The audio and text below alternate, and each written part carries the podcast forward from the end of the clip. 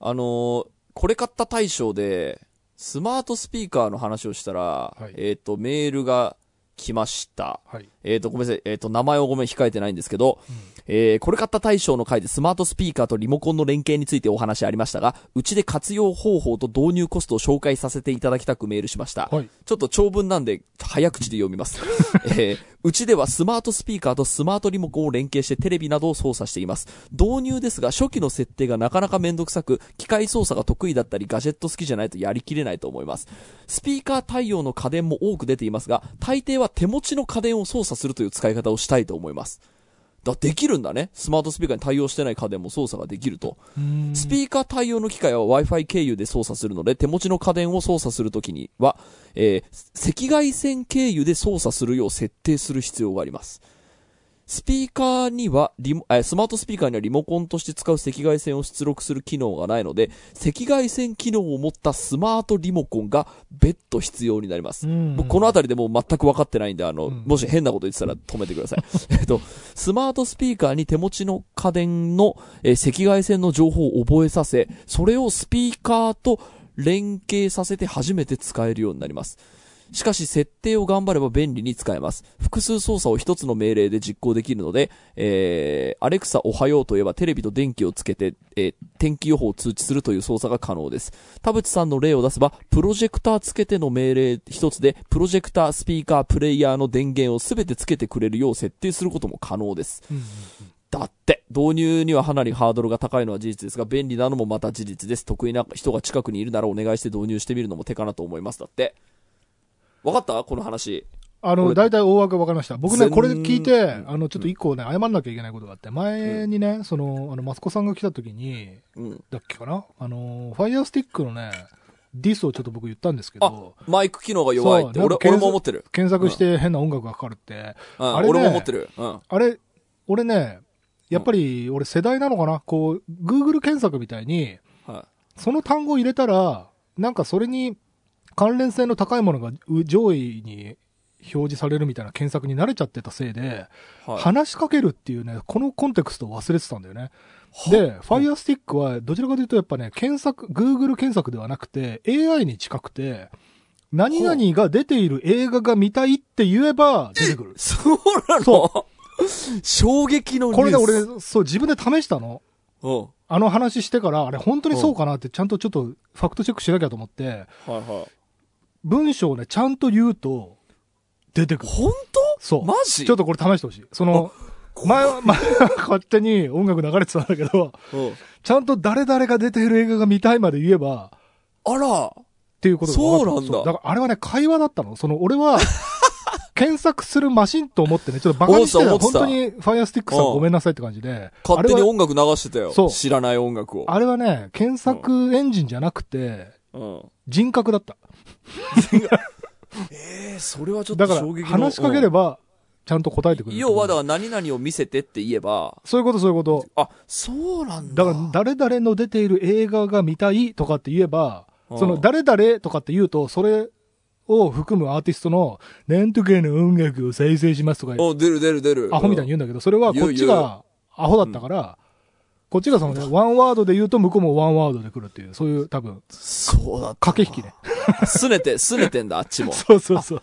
じゃあ、ちゃんとやっぱ友達に話しかけるようにしないとちゃダメなんだ。んと話しかければ、ちゃんと出してくるっていう。確かに、だからその、こう、なんでしょう、こう、結婚してるこう奥さんに対して飯、風呂っていうような感じですよね。これは良くないですよ、そうそうコミュニケーション。そうそうそう。つけんどりね、これはコミュニケーションが崩壊します。そういうなるほど。すいませんでした。あ、はいちょっとそれはでもいいこと聞いたな、ちょっとやってみよう。そう試してみて。うんえ、で、で、どうこのさ、あの、スマートリモコン？あの、だから俺、その、ファイアースティックさんに対する失礼をうん今詫びたところで、うん今なら俺ありだなと思った。だからう、んちゃんと話しかけるっていう、これを、に馴染めれば、多分いける確かにやりたい。毎回、毎回なんかね、なんかのリモコンがないの。その、プロジそんなェクター。散らかってる家じゃないあの、いろんなところに行っちゃうのよ、リモコンが。いろんなとこ一人でに。あの部屋でどこに行く一人一人でに、あ、行っちゃうのよ。あ、冷、冷蔵庫のところにあったみたいな。そんなとこに行かない中じゃない、中じゃない、キッチンに、キッチンにあったとかさ。のえー、リそのモコンが？そう、ソファーの、こう、す隙間にあったとかさ、なんか多いのよ。へえ。そう、だから何個か、常に4つか5つぐらいリモコンを操作しないといけないこの映像生活は確かにね。スマートリモコンね、なるほど、勉強になります。あうん。さあ、ということで今週も始めます。はい。田代智和と、田淵智也のタタッチレディオ。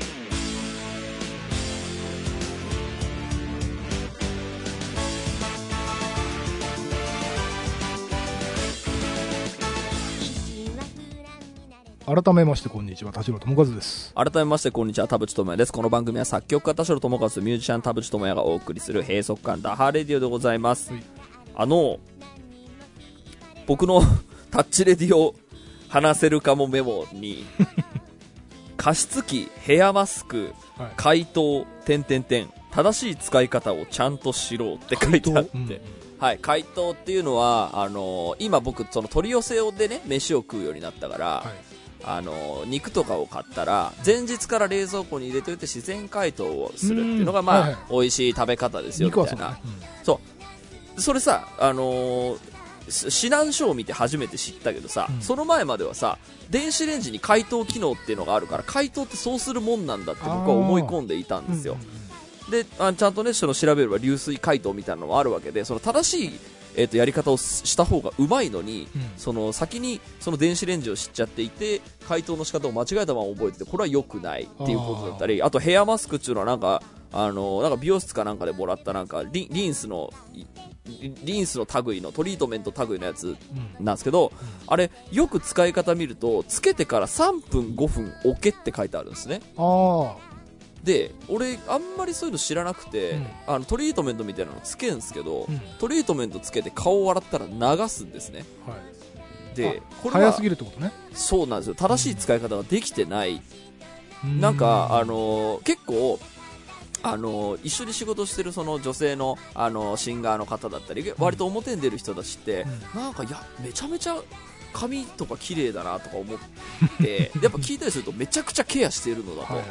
もうすごい風呂上がりになんかもうそのドライヤーだなんだとかそのドライヤーはこうなんだあったかいのと冷たいのと交互でみたいな、うん。なんかすすごいそのやり方があるとで正しいやり方を知っていると、うんやはりいいものいい髪はできるのだと。うん。っていうことを知った時に俺そういうの確かに何も知らないで生きてきたなって思思っているので多分ここに書いてる。そそしてその最初に書いてたのが加湿器なんですけどはい。これもう時効だから言いますけど、うん。あの僕去年のある時にうん。ある日急に高熱出たんですよ。はい。でこれやばいじゃないですか。コロナったかなって。いう。そうなのよ、うん。でまあなんでしょう。うーん、まあ、今のそのちょっとより感染力が強いですみたいなのが出回るもっと全然前だったから、いやこの生活スタイルで感染すっかね？ってちょっと思っうん。たぐらいの、まあ、ちょうど人ともそんなに会わなかった時期だったりしたので、となくないかと、まあ、でも確かに、ね、誰かとその喋ってたことは絶対あったからそのマスクはしてたけど、まあ、それで換気が悪かったから移ったこともあるかとか思ってちょっと一瞬ヒヤリとしたんですが、えーとまあ、結果的にはその多分検査はちょっとう受けてないので実際どうだったのか分かんないんですけど あのよ様子を見ながらその後過ごしたんですが、うんあの結果から言うとその1日であの元に戻ってで、うんその熱があった時にまあいろんな予定を全部キャンセルしてあの調べてたんですけど思い当たったのがうん加湿器肺炎はい。のですね、まあ、一歩。一歩手前のポンティアック熱っていうのがあるらしポいんですよンティアック。なんだ、車しか知らない。あのポンティアック熱という病気があってそれは加湿器の使い方を間違えると,、えーっとその気管支に入ってしまって、えーっと悪いものが入ってしまって、まあ、熱が出たりあの咳が出たりするっていう症状があって、うんまあ、読んでみると何をどう考えても多分この症状だなっていうぐらい僕加湿器の使い方間違えてたんですよ。まあ、あのこれ言うとこれエヴァ君にめっちゃ怒られましたけど、うん。あの3週間前ぐらいに1回、あの水入れて使ったんですよ加湿器を、まあそろそろ乾燥してくるかなとか思ってえーっとまあまあ秋ぐ 秋口ぐらいだったんでその使って加湿器炊き炊いて寝たんです。その日は新鮮な水を入れたから大丈夫だったんですけど、うん。そっから数日はなんかあのまだそんなに毎日乾燥みたいな感じじゃなかったから、うん。まあ別に加湿器炊かなくてもいいか空気清浄機だけでぐらいな感じで、そこから23週間ぐらい置いてたんですよ。うん。うんで、えっとそのある日にああ、ちょっと、ね、えっ、と、今日はちょっと乾燥しそうだから加湿器炊いて寝ようかなと思って寝たら翌日そういうことになって、あ、水を変えずにってこと？そうなんです。あこれややっちゃいけないんですよ ?2、ね。3週間前の水で、はい。それはそうだよ。はい。これはエヴァ君にも大変怒られました。あのですね。すごいな。そう、いや、俺知らなかった。で、で、そう調べてみると、うん超音波式の加湿器はそれやっちゃダメなんだね。あのあ、じゃあないのだったら大丈夫なの？あの、ヒーター、ヒーター式のやつは、大丈夫えっと、多少、多少ちょっと、あの、水気で細菌が発生したとしても、熱を出して、あれするので、大体はいはい死滅すると。あ、そうなんだ。うんただ、超音波式のやつは、そのウイルスがめっちゃ発生した状態のものをそのまんま出すから、そのまんまもう一一晩中、こう、ピューピューーピューピュー。それを、僕は吸いながら寝ちゃったすもんで。ごいね。いやー、ちょっとヒヤッとしましたね。だから、そのみんなはね、その加湿器をそうやって使うの当たり前だろうって思ってるかもしれないけど、知らなかったです、私。そんなの。説明書をあんまり読まないからなのかな？そういうことになったんだと思いますけど、まあそういうことがありましたよという話を、ちょっともうさすがに時効だと思うので、うん、結局その後も特に問題なくあの気をつけては過ごしてたし、特に体調もその後崩さなかったので、はい、ありましたけど、そんな感じです。なるほどね。なんか改めてうん。知るっていうのって大事だよね。なんか自分が何気なくスルーしてたうんことを、そのさっきのあの解凍の仕方みたいなの、うん結構さ料理の科学もどんどんアップデートしてるからなんかね5年前10年前の知識でこれが正しいと思ってたのも最新一応検索しとくとそうそう、ねこれが最新のあのこれが正しいですみたいなのが出てくるからね。そうやっぱ説明書とか読まなきゃいけないんだなっていうのをすごいね痛感しましたね。そうだな確かに。いや加湿器加湿器肺炎はでも本当にあのコロナの時代になってから結構多多かったっていうかそのえー、とコロナだと思ったら加湿器肺炎だったみたいなことが結構多かったらしいぐらい、ううんっかりそういう病気になる人が多かったんだそうなんですね、うん。ポンティアックネスってそのその加湿器肺炎の1個前の1個手前の病気なんですけど危なかったですね。びっくりしましたよ。急に熱出ましたからね。でもその時にさ、うん。これはおかしいぞっつってそこにたどり着いたその検索能力すごくない？そいやの僕はねそこの検索能力は超すごいの。そのプロセスのその途中の試行錯誤の単語とか知りたいよね。そうだからぜ全部あの予定飛んだからもう一日中ネットで検索したの。そのポック熱にたどり着く前の検索ワードが何だったのか知りたい。いやでもなんかねか結局だから加湿器古い水とかでだから加湿器に思い当たったってこと思い当たった思い当たった。あそうなんだ。うん、うん、だからななんでかなって思った時に、なんかまずいことしたっけと思ったらあ加湿器つけたなと思って昨日。で確か水って最近繁殖するってそういえば聞いたことあったなと思って。なるほど。でもまあ俺それで別になんだろうこう風邪ひいたことないし大丈夫じゃろぐらいに多分その時本能的に思ったんでしょうね。なるほどね。はい。だからこれもだから年取ってくるとそういうなんでしょうあの今まで大丈夫だったものが大丈夫じゃなくなるみたいなこともあったりするのかなとも思います。加湿器は単純に不潔なだけだい。やみんな説明書本当よく読んでください。さあということで今週も30分間あなたの閉塞感をダダハタハタッチ田代友和と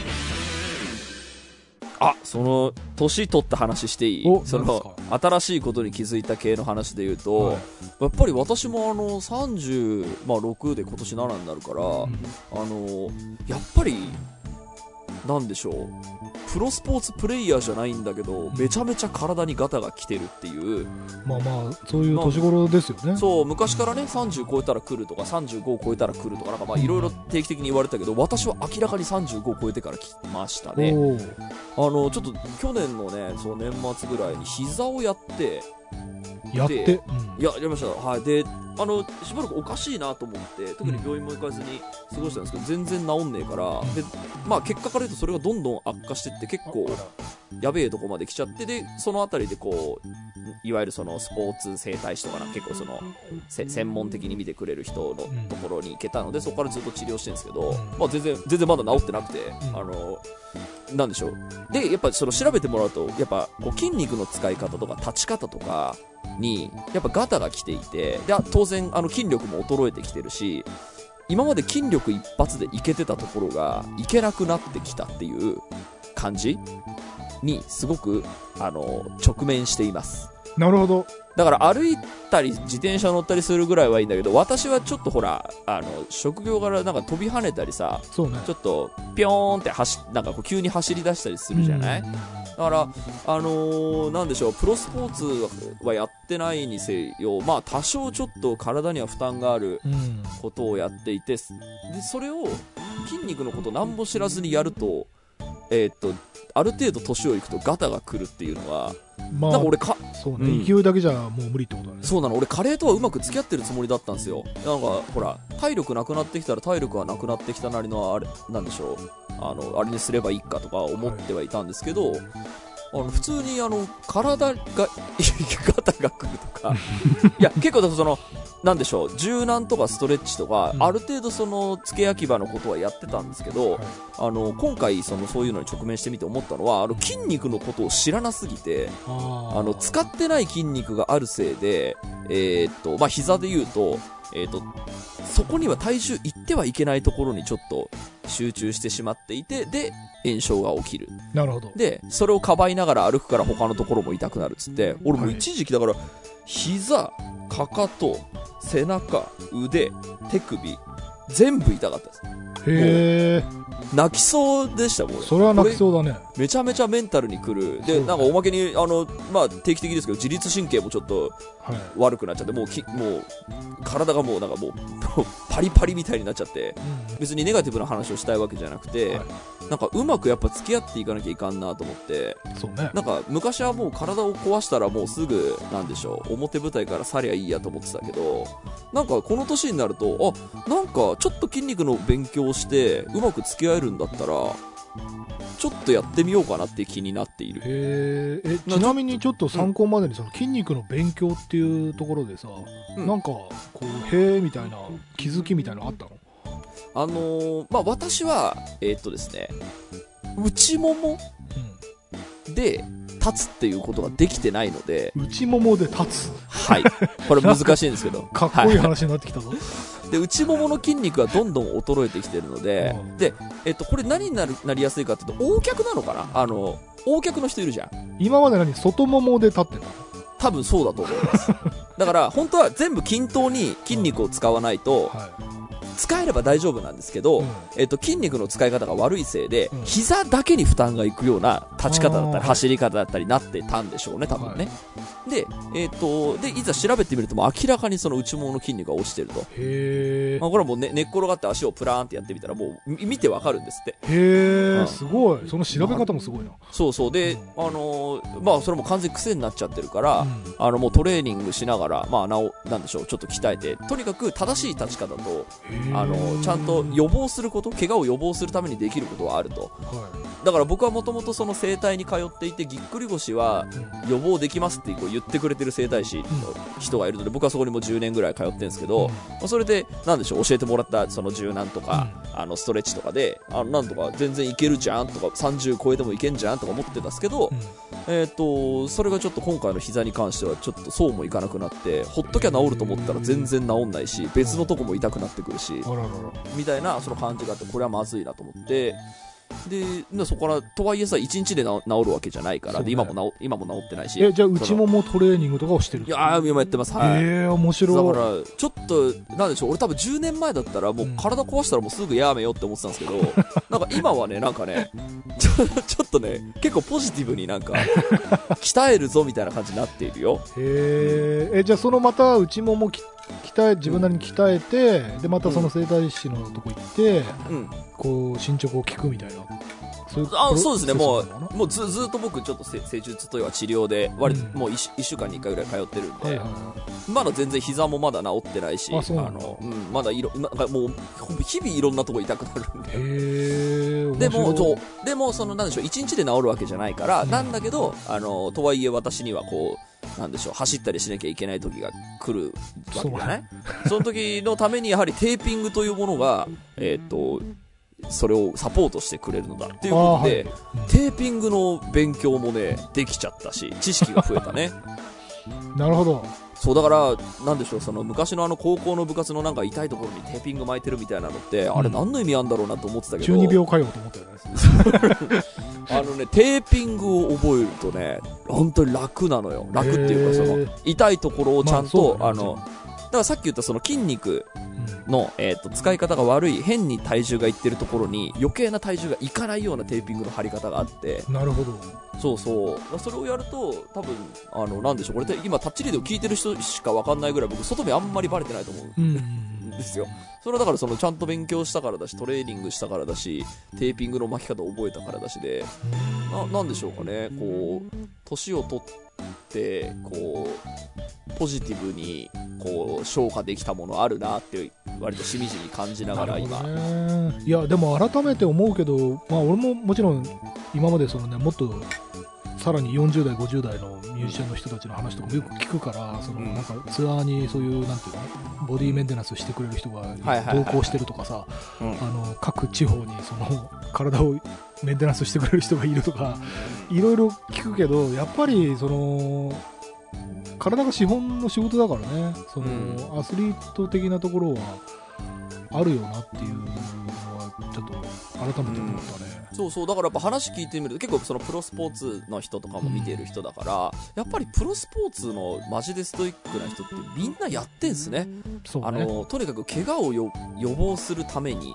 うんとかあと僕のその友達の陸上選手だったやついるんですけど、あの駅伝走ってたやついるんですけど、あのその人も結局怪我にすごく悩んで結果、あの現役は引退ということになったんですけどやっぱ怪我に悩んだから、えっとそのためのサポートができるっていうことで、今その指導者になってますけど、はい。やっぱめちゃくちゃ詳しいんですよ。うん。やっぱなぜならやっぱりその自分が怪我で苦しんだっていうことに対するやっぱあのそういう、えー、と人を一人でも少なくしたいっていう思いがあるから、うん。で勉強すればある程度の知識はつくんですよ。僕まだあの、そうは発展途上だけど。まあ身をもって知ってるしね。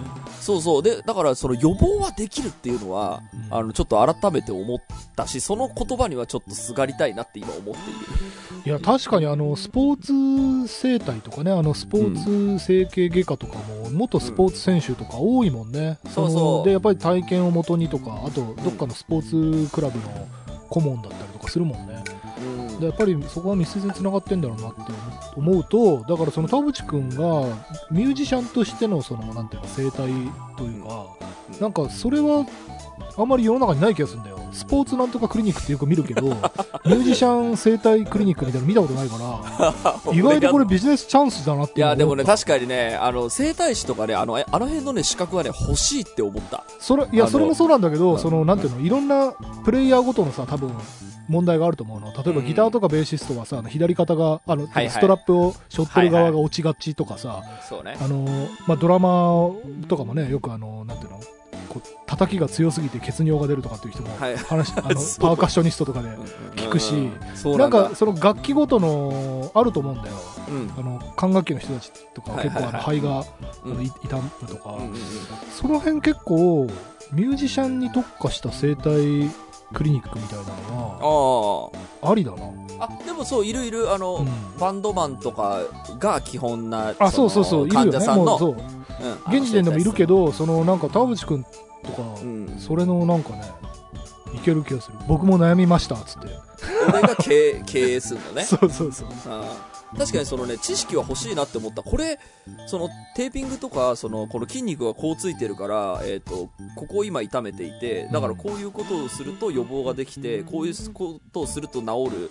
えー、とだから2週間ぐらいかかるからこの間はそういう重いものを持たないでとかっていう知識超欲しいって思った。これそうだよね。持ってる人超羨ましいなって思ったので。うんうんうんうんだからなんかなんでしょうね、まあ、こういう経験をしてみてやっぱなんでしょう。学びになったところが超あってうん。だからこう教えてあげられる、まあ、なんで今この話を ちょっとこんなに長くするつもりなかったけど そうなんでそのしたいかっていうのは前言ったその医者最高みたいな話と近くて、その困ってることは予防ができるぞっていう。うん。だから僕はその前心療内科行けとかカウンセリング行けとかその医者に行けみたいなのはあのやっぱ僕がそういう体験をして助けられたので、えー、と教えてあげたいっていう気持ちはすごいある。うん。これはだからミュージシャンに限らずだからね。だからミュージシャンとかでその、まあ結構作家仲間とかでもね、その腰が痛いって言ったら、あ、僕が行ってる整体のとこいいよとかうん。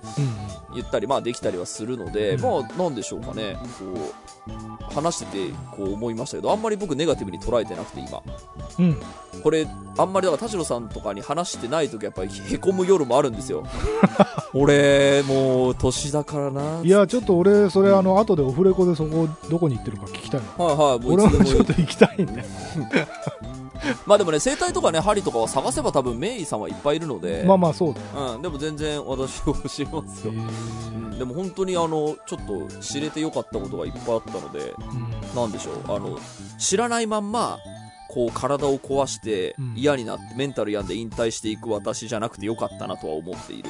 そうね。だからこれは僕、だからうんじ10年前は思ってなかったから、体壊したらやめようって思ってたからう、んうんうん、っていうことがありましたあよ。でもね、それで言うとね、俺もね、一つね、あの、実は最近、まあ、克服はしてないっていうか、まだ、あの、発展途上なんだけどう、んうん、あのー睡眠障害がやっぱあって、はいはいはいはい。俺ね、つしばらく前から、なんか寝てる間にすごく足がつってたの。ああ、はいはいはい、で、はい。俺成長期でもねえのになんでこんな足つんのかなと思って、なんかその足足がつる系のなんか市販の、こう、なんていうの、漢方薬みたいなのとかさ、いろいろ試したりしてたんだけあど、はいはいはい。結果から言うと、ちゃんと寝れてないっていうのがず全ての原因だったんだよね。ねで、まあいろいろ病院行ったり、いろいろ相談したりしてるうちに、うんうん結局、その、今はまあいろいろ、あの、まあこれ人によって多分対応が違うだろうから具体的には言わないけど、その、睡眠がちゃんと取れるようになったら足もつらなくなったんだよ。おでこれはいはいはい。結局、そのなんか足がつるっていう、ただそこにだけ気を取られてるとさ、なんかその、つるのを防止する薬とかさ、はいはいはいはいはいはい。ストレッチしようとかそうなりがちだけど、でも原因は睡眠だったみたいなことっはい。てあるから、はい。なんか物事ってこう、なんていうのかな、結構いろんなアングルから見る必要があるなと思って。そうですね。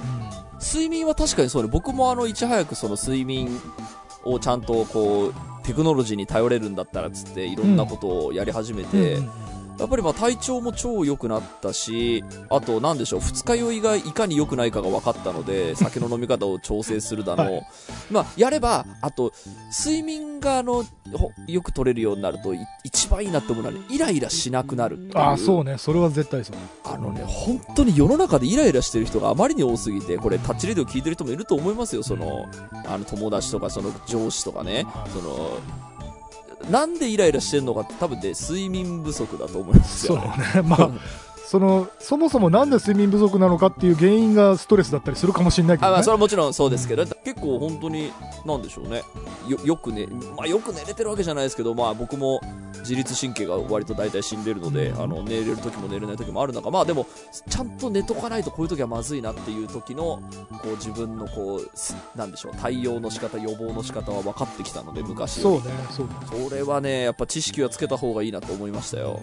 はい。すごい、中年ラジオみたいになってきましたけど。いやいや、でもいい話だよね。なんかその、意外とさ、そういうのってアップデートしていかないと、うん。なんか、自然に年って取ってるじゃん。うなんか、これよくいろんな人と話するんだけども、それこそ俺よりも20も30も年上の人も同じこと言うんだけど、体だけが年取ってて、精神は全然昔のままだってみんな言うんだよ。はいはいはいはいこれね、もうみんな言うの。もう70代でも80代でもみんな言う。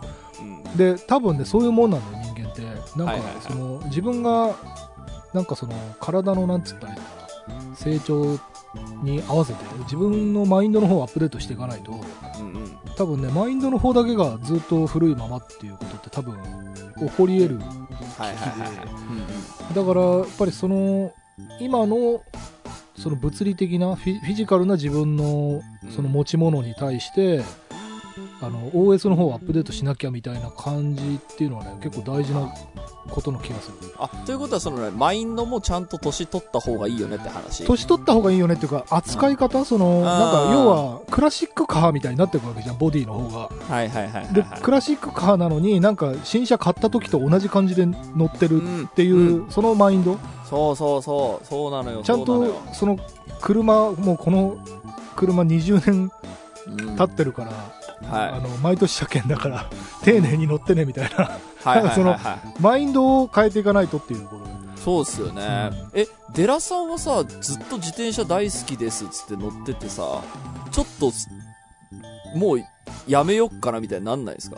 やめよっかなっとは、なんない。とだからその体、うん。体痛くなってきた。そうそうそう。なんダか怪我とかダメーメージジいや、やっぱり、あのーどっちなのかなっていうところがあって、その、なんて、インターバルが長すぎて、やらない時期があったせいで、今、調子悪いのか、それでも単純に本当に年で調子悪いのかっていうのが、なんでしょうね、その、あんまり区別がつかないというか、ブランクが今3ヶ月ぐらいあるとか、そんな感じで、久しぶりに長い距離乗ったら、やっぱりいつもより疲れ、前より疲れたなっていうので、それって、そう。そりゃそう、そそれがだからブランクのせいだよねっていう風にごまかしてる。あでちゃんとだから続けてればまた戻っていくじゃろっていうその自分なりのそのリハビリの覚悟みたいなのあるってことだねあでもそれぐらいで収まってるのなんか例えばそのぎっくり腰とかあのなんか腕がしびれるとかなんかそのこういうことは全然発生してない。うん、そういう不具合は今んとこないです、ね。おすごいな。優秀なボディだな優秀なボディ だから乗り続けるの大事な。のあそういえば私自転車を買ったよ新しあ、くそう。えそう、パーツから、やっぱあの、なんでしょうね、前乗ってた自転車も結構いい自転車のはずだったんですけど、今回あの、結構パーツから作ってくれるー、みたいえー、なところで、体の長さとかめっちあゃ測って、はい。あーなるほど。オーダーで。そうそう、で、作ったんですけど、ちょっと信じられないぐらい乗りやすくてですね、ーあ、みんなこういうの乗ってたんだとあ、思って。前もそんな悪い自転車じゃなかったんですけどね、ちょっとね、またちょっと、まあもともと自転車はずっと乗ってますけど、最近またサイクリング熱がこう。上がってきて、ちょっと次僕はどこを目指せばいいですかね、サイクラえっ、とねーとし、て。僕は今年の夏、あの、またヨーロッパで、ロああ、なんかブログに書いてたやつロングライドのイベントの、それ、抽選だったんですけど、それが当たっちゃったので、また参加することになりました。おすげえ、いいな。そう。今度はね、前回1200キロを80、90時間でだったんですけど、そそう、こまでハマれないの今度はすごい。1500キロを125時間でっていう、計算が そう 計算が合わない。それにいいですね。やっぱずっとさらに自転車で長距離乗れるとか、そういうのに挑戦できるとずっとワクワクしてるんですか？もうやめようかなとかなんないの？いや、だから、あの、外れたら別に、あの、やめるというか、なるほそどねう、なんか打席が回ってきたからやろうかなっていう。でもそれに向けてだって一応体作りしいや、ないといけないそうそうそう、もう言ってももう半年ないですからね。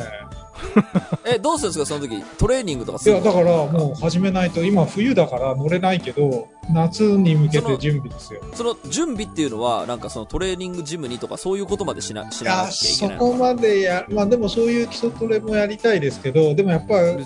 あの、単純に長い距離乗ることに、やっぱり体を動かしていかないといけないので、はいはいはい。まあ、単純に自転車に乗ろうってことね。えまたなんかその道端で寝たりするいや、そうです、そうです。それ疲れそうだな なんだ、あ、そんなことやってたっつってた。っけ？だからこの間の1200キロの時は、本当にもうその休憩所までたどり着けなくて、路上に寝るっていうので、もう半分、ぐらぐらになりながら、でも、あれが、なんかその路路肩の家の人がなんかそう。親切にあしてくれるそうそうそうそう。そうあのーマラソンみたいに沿道の人たちが応援してくれるんですよ。で、そういう文化らしいんですよ、その競技の時は。あのーもう1200キロの路上の人と東京大阪間の間にずっと出店みたいなのがずっと並んでるというかね、何何百キロの200で、それがそういうもんだからいいんだけど、あのーそれがだから3年前なんですよ。え ?2019 年でしょ ?3 年前なんですよね。はだから3年間は衰えてるわけですよ。体力は絶対に。うんうんうんその3年の加齢がどんくらいなこう、えー変化となって現れるかっていうのはやってみないと分かんないですね。いや、えだって距離と時間も増えてるそう増えてる増えてる。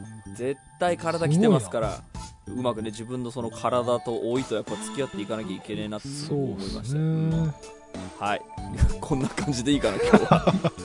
まあでもポジティブな出口になってるんじゃないの？そはい、のなってます。付き合い方はをちゃんと考えましょうってこととねやっぱメンタルもアップデートしていきましょうっていうああ、そうですね。やっぱメンタル病むのが一番良くないですからね。だから、今日この話をさ、ほら、別にしなくたっていいわけじゃん、そんなの。うんそう多分俺、この話僕10年前だったらしてなかったと思うんだよ。そんなもん。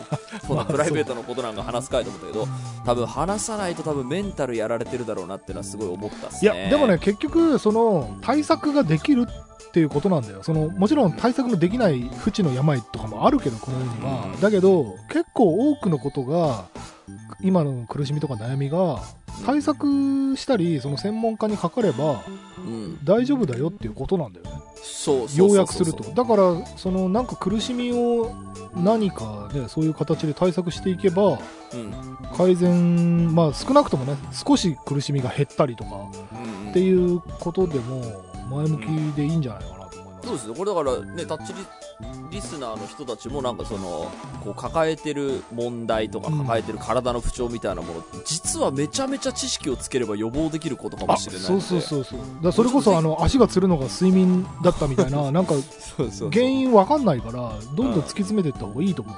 そう本当にね勉強してみましょう。あただあただじゃないんだけど全然今おお急に思い出したから言うんだけど、うん。そのあのねテーピングが高い。そうなんだ。もうふざけんじゃねええなんかよってぐらい。専門的なテープなの？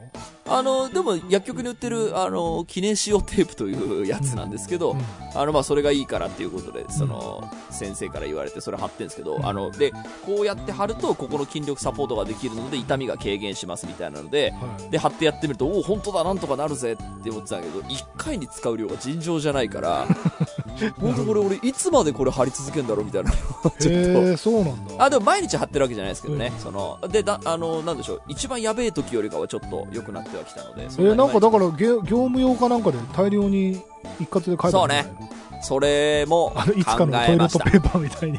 はい。それも考えましたけどうん。でも大量俺俺がね大体大量に買うとそこであのブームが終わるっていう説があブるんで。だって。や体が治るかもしれないじゃんそれでも。テーピングいらなくなるかもしれないまあねでもこっから体が若返ることはないから、いまあ確かにいらなくなることはない気がいらなくなするんだけど。るけどさ大量に家置いとくのなああそうかそうか、まあ、まあね言っても、そんなになんでしょう、あの、貯金がなくなるほど、あの、使ってるわけじゃないですけど、本当に、一回でこれ本当、なんか、な、何百円ぐらい使ってんだぐらいあの。ーそんぐらいか。まあ、それもちろんちっちゃいことですけど。コーヒーぐらいだコーヒーでもなんか、その、俺が怪我さえしてなければこんなのはまあそう払わなくてよかったのみたいなね、思ったりしますけどね、ということで、はい、中年ラジオでございました。ありがとう。ありがとうございましたありがとうございました。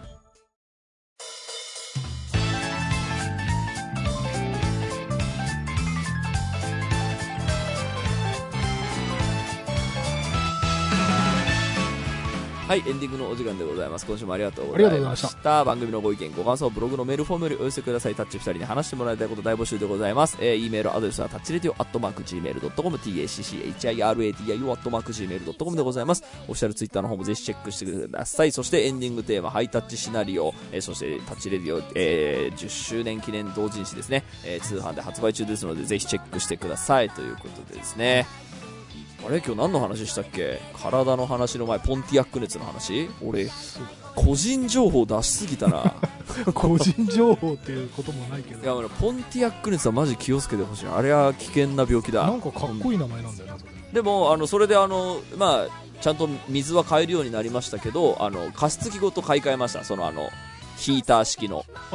なるほど。ヒーター式の方がそのそれが起きづらい。最近は、最近はちゃんとし死んでからあの排出、あの、さ排出されるんで、えー逆にその超音波式にもメリットはあるの、えーっと、安い。ああそうなんだ。電気代がが安いだったかな。あ、はい。そうなんだ。うん。まあ、だからそれを使う場合は、まあ、毎日掃除して毎日水入れ替えてっていう、まあ、それがだから説明書に書いてあるんですよ多分。その超音波式の加湿器に。それは俺は何も知らないまんま「えい加湿器イエーイ」っつって水どうせここに水入れるんじゃろっつって入れてつけてうわ出たやったで何年もいたからこんなことになった。なるほどね。本当にもうお恥ずかしい限りですわ。だから今回熱出てさしかもちょうどこの感染症の時期だったからさあのひやりと思ったけどさただ咳が出るだけとかさとだったらさあなんかちょっと風邪もらっただけかなみたいな。確かに。あとさなんか体がもともと丈夫な人だったら多分そうそう。ちょっと不調でも分からずにその変な細菌を吸い続けちゃうよね。そうそう。だからななんかちょっと喉の調子悪いなみたいな感じで普通に、うん。あのいた人たちもこのあると思う。僕もだからあの、熱出てなければこんなに検索しなかったし、この感染症の時代じゃなければこんなに検索しなかったんですよ。確かによくそれで加湿器にたどり着いたそうなんですよ。僕はもうありとあらゆる可能性を考えて、まあ、ということで、まあ、引き続きね、とにかく、あの、コロナだろうが、加湿器だろうが、体調にはとにかく気をつけた方がいいっていうことがよくわかりましたがね。はい。みんな無事に健康に長生きしてくださいね。はいということで、今週はここまでです。はいお相手は田代智和と田淵智也でした。また来週。